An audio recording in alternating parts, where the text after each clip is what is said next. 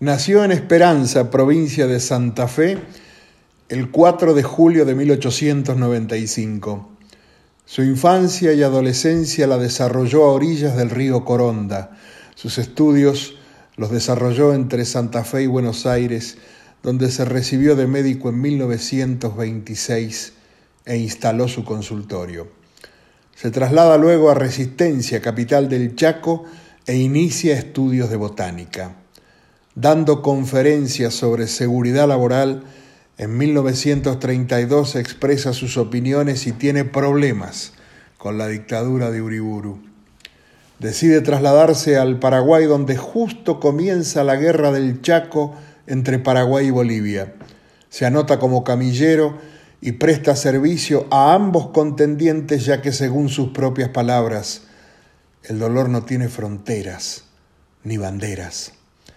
Al llegar a Asunción, es detenido y enviado a prisión por considerarlo espía. Pasan unos meses, le creen, comienza a trabajar y dirigir el Hospital Naval del Paraguay, atiende leprosos en Itapirú y redacta el reglamento de sanidad militar de ese país. Terminada la guerra en 1935 decide volver a la Argentina, pese a los millonarios ofrecimientos del gobierno paraguayo. Declina a todos y comienza su regreso al país para asentarse finalmente en Lobos, provincia de Buenos Aires, donde tenía un trabajo asegurado. En ese viaje, el tren se detiene en Estanislao del Campo, Formosa, un poblado muy humilde, sin servicios de luz ni agua, en medio del monte chaqueño. En la estación, una persona le pide atención y luego una embarazada.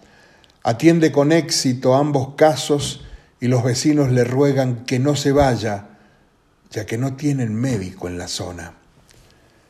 No solo perdió el viaje y el trabajo que tenía asegurado en Buenos Aires, se quedó 51 años aquí. Recibió el cariño de los criollos de la zona y el recelo de los aborígenes naturales los habían engañado tanto. Con el tiempo logró trabar amistad con los caciques del lugar y granjearse el respeto de todos, interiorizándose de sus necesidades y logrando erradicar de la zona terribles enfermedades como la lepra, el mal de Chagas, la tuberculosis, el cólera y la sífilis. Por todo esto, los indios lo llamaban Pioñac, que significa Doctor Dios en Pilagá. Hizo profundos estudios de la fauna y flora del lugar, consiguió que el gobierno les adjudicara tierras a los habitantes y les enseñó trabajos agrícolas y a construir casas de ladrillos. Comenzó junto a todo el pueblo la compra de herramientas y semillas fundó instituciones para cobijar y recibir indígenas marginados, exploró fuentes de agua potable, realizó mejoras en la estación ferroviaria y ayudó a erigir la comisaría del pueblo. Despreció toda forma de poder que sus esfuerzos podrían haberle redituado. Vivió siempre en una humilde vivienda de ladrillo, sin electricidad ni ningún otro tipo de servicio y prestando ayuda sin cobrar un peso a la comunidad indígena del lugar formada por tobas, matacos, mocovíes y pilagás. Hasta fundó una escuela rural donde ejerció la docencia. En 1986, con 90 años de edad, enfermó y se fue a Rosario a casa de un sobrino. Llegó en estado calamitoso. En sus últimos años, falleció en 1995, recibiría muchos homenajes y distinciones y no aceptaría ningún tipo de pensión vitalicia.